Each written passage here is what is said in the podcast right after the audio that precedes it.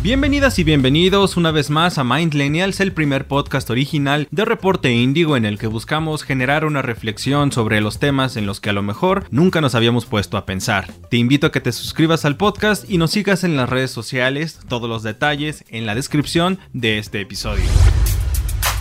¿Cuántas veces hemos ido a la playa o a los llamados pueblos mágicos y nos hemos puesto una guayabera, una camisa, un huipil, solo porque pensamos que ese es el atuendo adecuado, entre comillas, para estar en esos lugares y luego tomarnos fotos para subirlas a redes sociales? ¿Qué pasa con esa ropa típica o esa ropa tradicional que compramos en nuestros viajes pero que dejamos de usar cuando estamos ya de vuelta en nuestras labores cotidianas? En este episodio quiero que hagamos una reflexión sobre la llamada ropa típica, la ropa tradicional que proviene en su mayoría de las comunidades indígenas de nuestro país. Para ello platiqué con Nancy Vázquez. Ella es la cofundadora de un colectivo llamado ATS, originario de la región Mije del estado de Oaxaca. Este colectivo se encarga de difundir y promover el trabajo de mujeres artesanas y revalorizar su papel en ciudades fuera de la región. Creo que hablar de la ropa tradicional vale mucho la pena, sobre todo porque recientemente se han puesto sobre la mesa de las redes sociales y de otros espacios muchos temas relacionados con las comunidades originarias de nuestro país.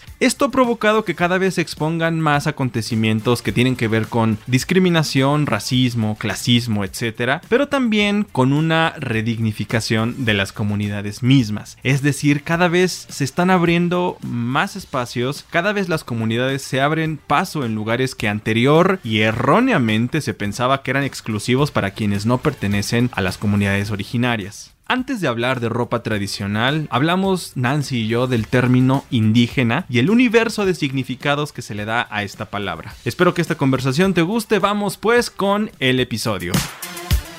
Hay una cuestión con el término indígena, y es que, como tal, las personas que pertenecen a comunidades originarias no se definen como indígenas. Todos ellos están conscientes de que el término indígena es algo más universal para que las personas que no pertenecen o no pertenecemos a una comunidad los identifiquemos, pero lo cierto es que ellos no se identifican con este término, pero está aceptado porque es el término con el que universal y políticamente se les conoce. Con el término indígena es más como una categoría política, ¿no? Como lo que tú decías, ¿no? Como para identificar a todas las comunidades indígenas.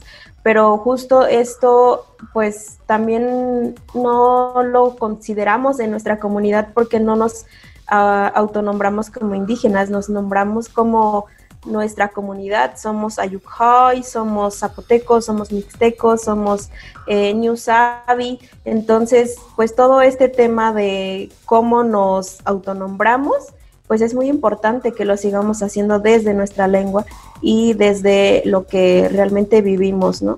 Entonces, cada quien en su lengua se, se autonombra como, como a lo que pertenece lo ideal sería en un mundo perfecto que cada quien se nombre por, por, su lengua, ¿no? Lo cierto es que este fenómeno sucede de la misma manera con el término ropa típica. A veces usamos solo ropa típica o ropa tradicional para hablar sobre todo un conjunto de cosas que tienen nombre como tal. Igual, de igual manera, creo que existen muchos términos para nombrar este como esta pues esta vestimenta. Eh, existen huipiles, existen blusas, existen eh, el que usan en el istmo, las rabonas, existen este, blusas, jorongos, guanengos, entonces hay como pues también todo, todo un universo de cómo nombrar este nuestra nuestras prendas y nuestra ropa.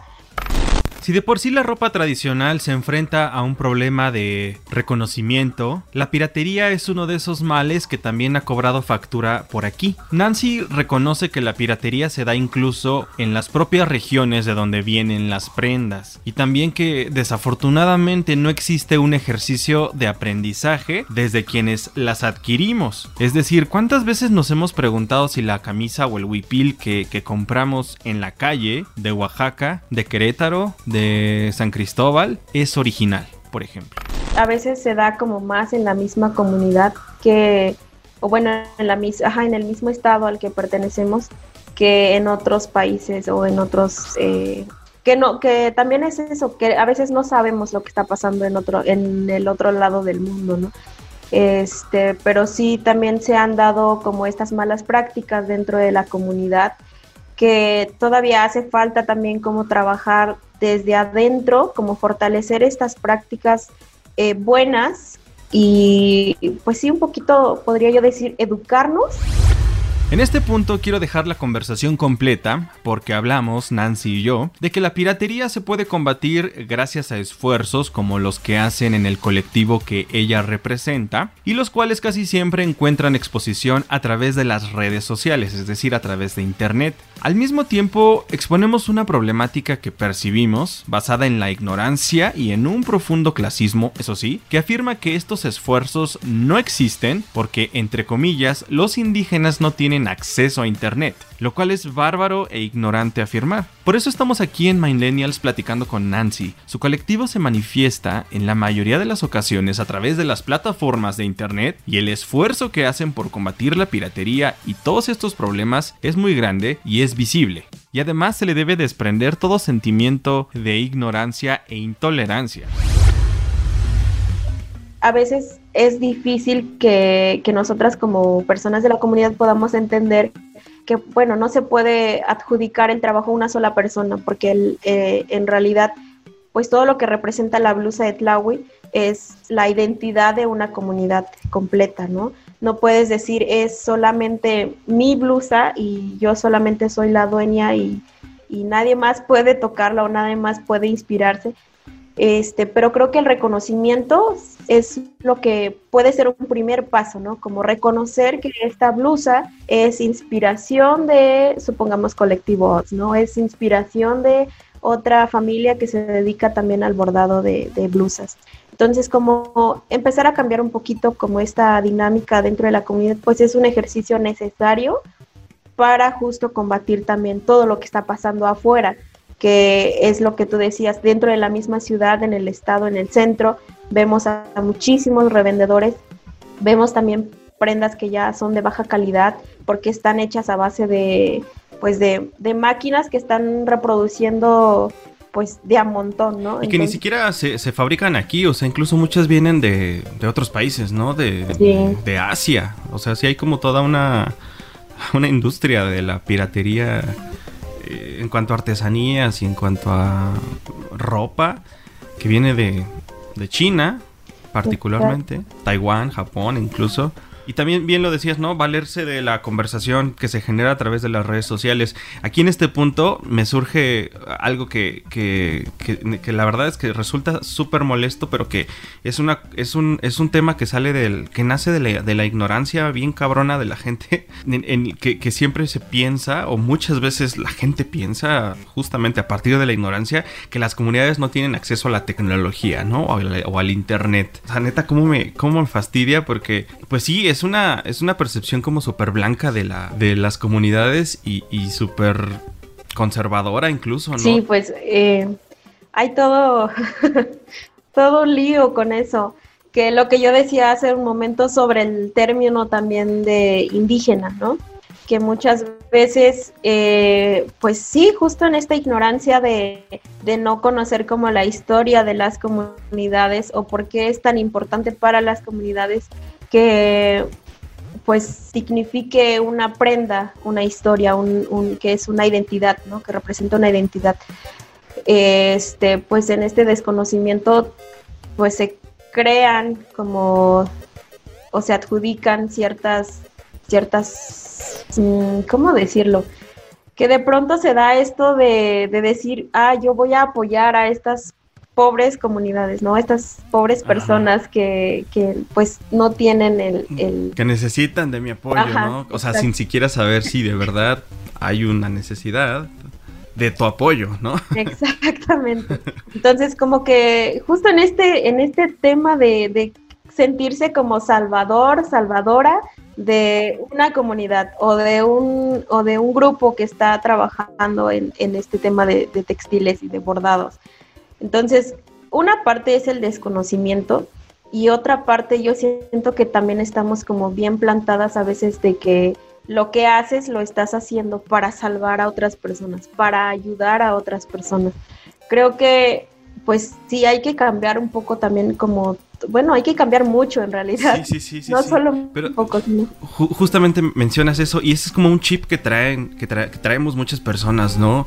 Eh, y, creo que tiene que ver con, con de dónde nace mi curiosidad por hablar de este tema. Porque sí, son muchas las razones por las que se puede llegar a comprar justamente en vacaciones o en, viajes eh, un artículo eh, proveniente de las comunidades, ¿no? Pero sí, yo sí percibo que hay justamente una percepción muy constante sobre la salvación, perdón. es que yo voy a apoyar. Y es que voy a comprar por apoyar. Y nada más, ¿no? Y, y, parecer se siente que, que, con eso se cubre una cuota. Y no tiene que ser así, ¿no? O sea, quitarnos ese chip puede ayudar en muchos sentidos y puede abrir la puerta a una reflexión mucho más profunda, ¿no? Que es precisamente sobre lo que estamos hablando el día de hoy yo diría que también es una tarea de las personas que estamos como el del lado opuesto, ¿no? O sea, sí un poco la responsabilidad de las personas que consumen, pero también la responsabilidad es paralela a quienes están en estos proyectos. Este, lo que no pasa, por ejemplo, en, la, en los puestos o en los eh, negocios que están en zonas turísticas, por ejemplo que no tienen como esta responsabilidad o no sienten esta responsabilidad de compartir la historia detrás de, sus productos. Pero sin embargo en estos proyectos que están gestionándose desde la comunidad, tenemos esta responsabilidad también como de, informar, de compartir y nos ha tocado de todo, la verdad creo que hay, hay personas que, que pues tal vez por lo bonito que se ve, este se lo lleva, ¿no? Entonces a veces no les importa ni siquiera como lo que representa para nosotras. Y también eso pues son, son prácticas violentas, ¿no? Que, que no este, que no se está haciendo, pues no se está haciendo empático con lo que sienten las personas que, que elaboran, que realizan estas prendas. Entonces sí cambian muchas cosas en torno a, cómo se está haciendo el consumo. En este punto, Nancy, yo he escuchado en algunos casos en que ha habido plagios de diseños que desde mi punto de vista erróneamente se habla de que entre comillas, gracias al plagio se dio a conocer esta prenda, lo cual me parece escandaloso. ¿Qué hace falta en este, en este sentido para combatir pues esta percepción?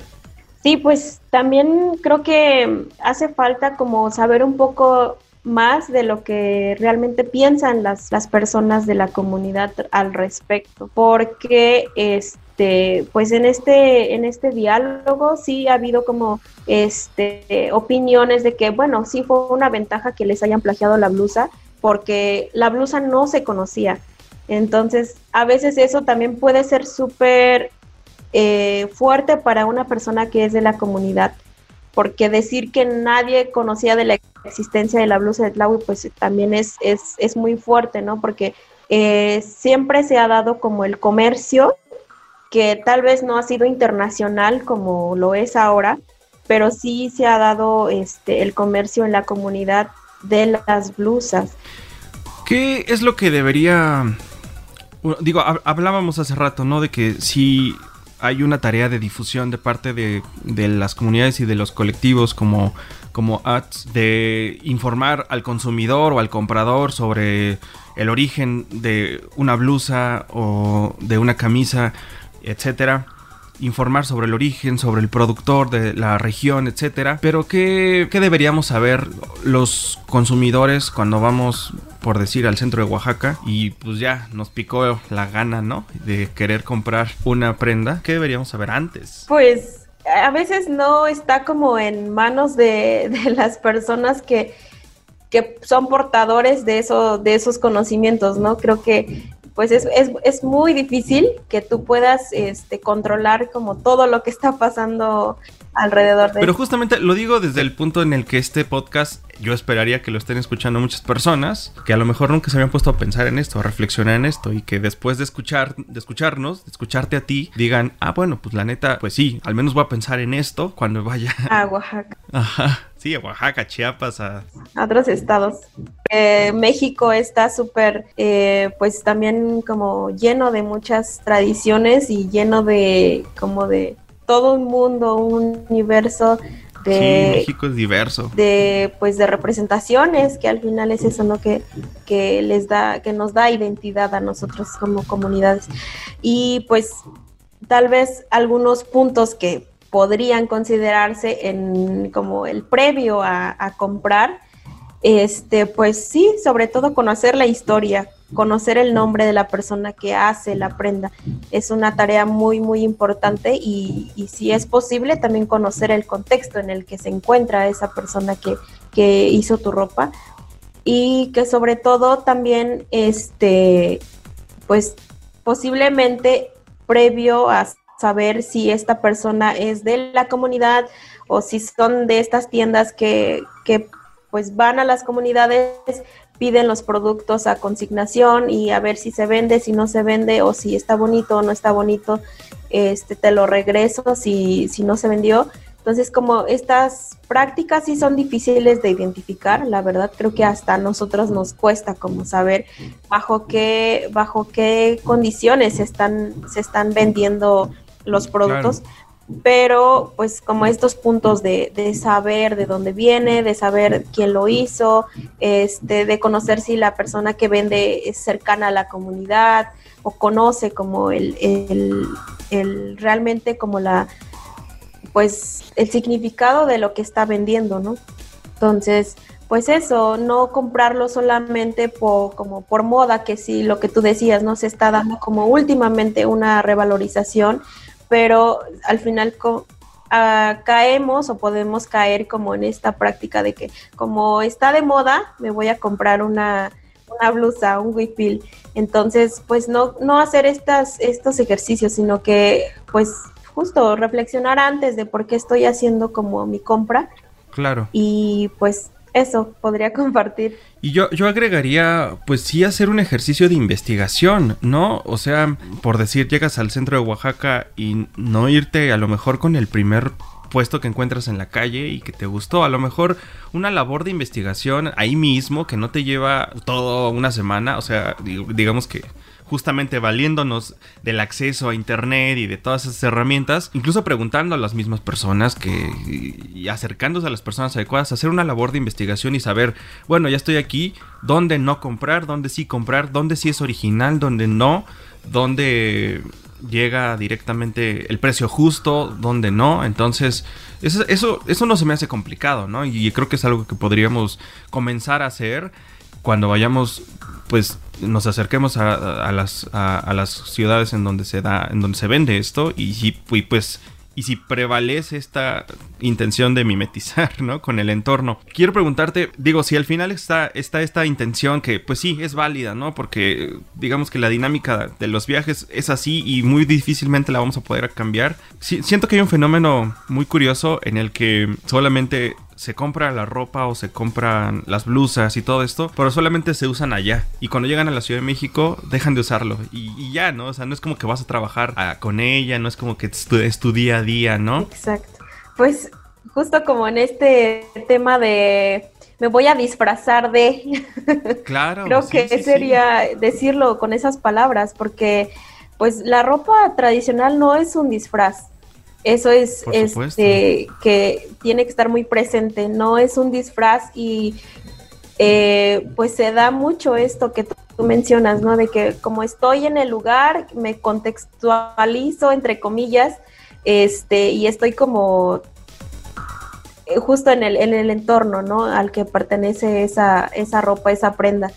Pero pues en estos ejercicios de, de difusión, pues sí se tiene que también tener en cuenta que sí es muy difícil porque existen zonas donde no puedes parar eso, donde no esté, pues no puedes como controlar que tu producto esté ahí, ¿no? Porque a veces es un mercado que te abre las puertas hablando económicamente, ¿no? Entonces, pero pues sí, para cambiar un poco eso, pues es en, en, en como justo en la podría ser en la etiqueta de la prenda o en la bolsa de la prenda, como compartir la historia. Podríamos trabajar también mucho el tema de, no sé cómo se le llama, pero como en el embalaje, en el empaque en el que estás, pues promoviendo tu, tu producto, ¿no? Entonces podría ser como una herramienta, pero pues sí, este, justo este espacio que, que ojalá que pueda llegar a muchos oídos y que nos puedan, pues nos puedan compartir, porque hace falta que pues se dé esta difusión y este intercambio, ¿no? De, de, diálogos que pues me imagino que hay muchas personas que lo perciben como algo tan natural como tener esta práctica de decir, bueno, solamente aquí me voy a vestir así, pero no, las prendas tradicionales son súper bonitas y son muy cómodas. Hay telas, hay texturas diferentes, hay hilos de infinidad de colores, hay también como ahora incluso desde las mismas comunidades salen diseños como muy cómodos, muy, muy, este, pues sí, cómodos para lo que tú puedas hacer día a día en oficina, en, en casa incluso. Entonces, eh, pues sí, hay muchos, hay muchos espacios donde se pueden como adquirir prendas que puedes portar en el día a día y sin problema, este, en esta, pues justo en esta dinámica de, de lo que tú haces todos los días, lo puedes hacer con una prenda tradicional puesta. Y eso no te hace ni mejor ni peor persona, porque aparte sí creo que... Sí, y también me gustaría compartir como en esto que estamos este, platicando. Para nosotras en la comunidad, este, la prenda es súper normal portarla e incluso pues vamos al campo y hacemos labores de, de, campo pues con la ropa puesta. Entonces existen, yo la verdad es que a veces porque no estoy como tan acostumbrada y que también esa es una tarea muy importante que tenemos que ir eh, cambiando en la comunidad de, de, portar la ropa pues en el diario, ¿no? Pero, por ejemplo, este, pues una, una señora mayor pues lo, lo usa todos los días y en actividades donde se te puede rasgar, donde se te puede romper, donde se te puede manchar. Entonces, creo que también deberíamos de un poco, no sé si la, es la palabra adecuada, pero dejar de romantizar también como esta parte de, que las prendas son solamente como para un momento, ¿no? Para, para algo eh, como muy específico, ¿no? Si bien sí hay que... Cuando vas de viaje. Exacto. Si bien sí tienes que tener, tener cuidados, o sea, sí eso es muy, muy normal, ¿no? Que los tienes que cuidar, pero son ropa que, que pues se pueden usar sin problema, o sea, cuando tienes que hacer actividades pues un poco este pues sí que te impliquen moverte que te impliquen este pues incluso que estés a expensas de que te puedas este ensuciar o manchar no que, que, pues no pasa nada es es o sea como lo que tú decías cumple su función de cubrir y de proteger no de, de cubrirte como persona. Que sí hay todo un tema de identidad pero sí también esta parte como dejar sí dejar de romantizar como el uso de, las prendas tradicionales. Justo sobre, eso quiero hablar ya para, para ir cerrando la conversación, el tema de la identidad y el tema del orgullo. No sé, me está surgiendo la duda y te lo pregunto así directamente. ¿Se podría considerar que si una persona de acá en la Ciudad de México que no pertenece a, a, ninguna de las comunidades de donde viene nuestra camisa, nuestra blusa, etcétera, si porta una de estas, podría surgir un conflicto en, en, en, la comunidad de decir es que él no pertenece, ella no pertenece, no se si no se identifica, entonces ¿por qué lo usa? ¿Podría surgir este problema o esta polémica al respecto? Mm, sí, cuando se ha dado, cuando las personas que nos, que son ajenas a la comunidad toman una postura representando a la comunidad. Ah, ok. Entonces, cuando una persona que es ajena a la comunidad, eh, pues toma esta posición de, sentirse protectora, salvadora de, claro, lo que decíamos comunidad. sí, sí, sí. Sí, entonces, este, sí pasa como este, hay un, pues hay una, hay un disgusto, hay una molestia por parte de, de las personas que, por ejemplo, nosotras no nos sentimos representadas cuando una persona ajena a la comunidad está hablando por nuestras prácticas o por nuestros conocimientos, cuando nosotras somos las que vivimos estas prácticas pues diario en, en, la comunidad. Entonces sí se da como este, pues que también debería, ser, debería cambiar, ¿no? Como esta forma en la que estamos siendo representadas también en otros espacios o sí, como tomar esta, esta posición de, de que como yo conozco, yo tengo amigos y yo sé y estoy, o he vivido allá. Claro. Entonces también como que estos, estos, pues sí, estas prácticas, o sea, que si bien es, son un vínculo, son un enlace para compartir también como estos conocimientos desde las comunidades pero tomar esta posición de representarlas, pues sí es como el tema, ¿no? Quitarnos el discurso de nuestros pueblos indígenas, ¿no? Que, ah, por favor, por favor. Justamente una funcionaria, ¿no? Apenas, ¿quién fue? Creo que Irmeréndira, no sé, que apenas justo así lo publicó en Twitter, ¿no? Que sí. apoyar a nuestros pueblos indígenas, ¿no? Y yo sí veía ahí que la respuesta de muchos, ¿no? Es que no somos de nadie, o sea, dejemos de usar desde el lenguaje, dejemos de, aproximarnos así. Se da este, este discurso, ¿no? De nuestros pueblos, nuestras comunidades, nuestras, nuestras, nuestras indígenas. Sí, sí, sí. Entonces, este, hace también falta, exacto, hace también mucha falta que las personas que estamos como justo en este espacio de, de, de tener la voz, pues que sí nos agarremos como un poco más de valor y decir no somos de ustedes, no somos de nadie y decirlo como en el momento, ¿no? O sea, en, en, cuanto se estén dando estos discursos, pues sí decir un momento, creo que eh, hay que cambiar como este, este, este discurso que estás dando porque no, no, no somos propiedad de nadie, ¿no? Entonces, pues invitar también a quienes estamos como en esto, en este espacio de ser portadores de pues de esta voz y tener el, la oportunidad, pues de ahora sí que tener un poquito más de valor, creo que nos hace mucha falta. Por supuesto. Entonces, pues sí, hay, hay mucho también que, que, hacer en ese sentido, ¿no? Fíjate, no logro dar en Twitter con, con este, con el tweet original de, de quien lo puso, no logro dar, pero fíjate, buscando la, la, la, la frase nuestros pueblos indígenas en Twitter, pues te sale la cantidad de tweets que han salido eh, y que han, de, la cantidad de personas, no solo en México, sino en Venezuela, en este, eh, pues en Latinoamérica, que pues hay una predominante eh, cantidad de comunidades.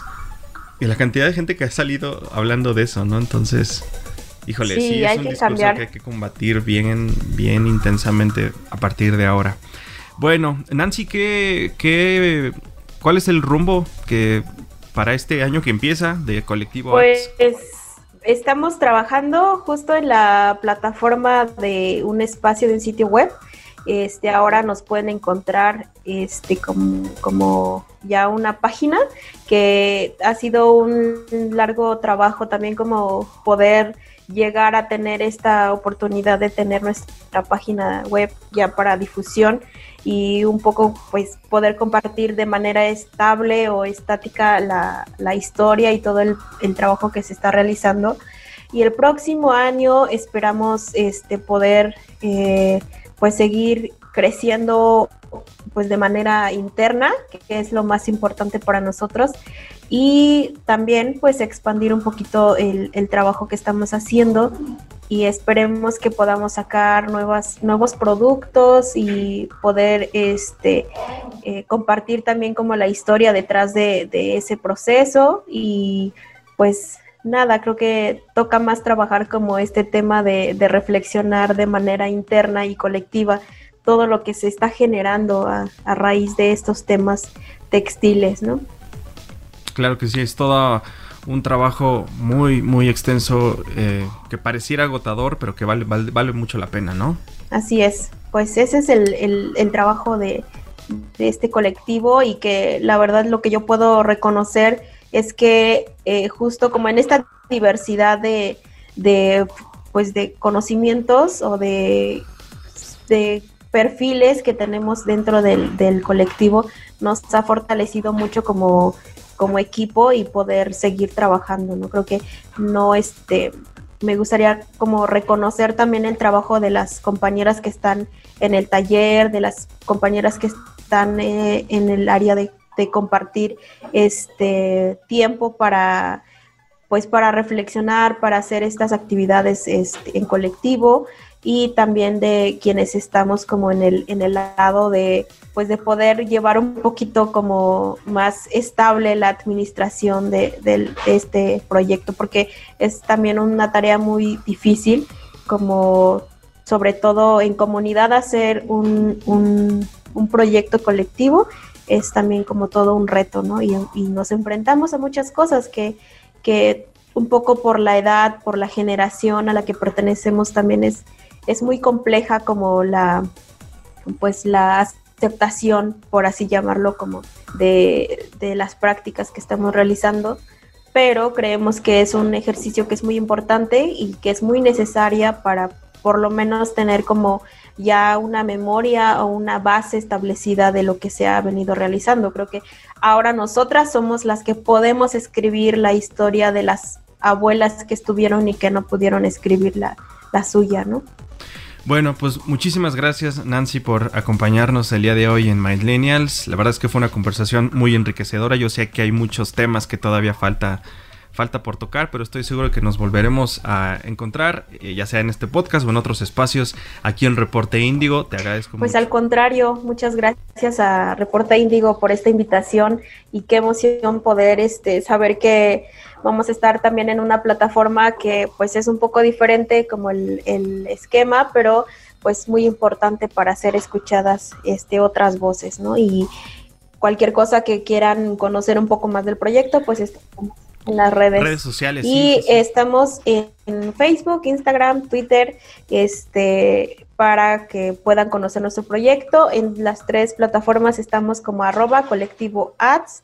Ahí sí es con la A sin diéresis porque todo este tema de, la tecnología que todavía también no, permiten y que esperemos que a través del tiempo también sean integradas a este mundo de pues de la digitalización, que se puedan escribir nuestras lenguas. Sí, que hay incluso traductores. Luego yo siento que es algo que falta mucho, ¿no? Este traductores automáticos tipo el de Google. El, e, este luego pues haría así como falta eh, una herramienta, ¿no? Que estuviera este, disponible para todos, para todas en este en internet, este, una herramienta de traducción y muchas otras cosas que hacen falta que de las cuales ya estaremos Estamos, platicando más adelante. Estaremos en eso. Claro que sí. Es un camino que falta por recorrer. Pues muchísimas gracias, Nancy. Gracias a ti también por escucharnos aquí en Millennials en un episodio más. Te recordamos que hoy también puedes ser más índigo suscribiéndote a nuestro newsletter. En la descripción del episodio te dejo toda la información para que te suscribas. Sigue a Colectivo Ads en Facebook, en Twitter, en Instagram y también síguenos a nosotros. Muchísimas gracias por acompañarnos. Nos vemos la próxima.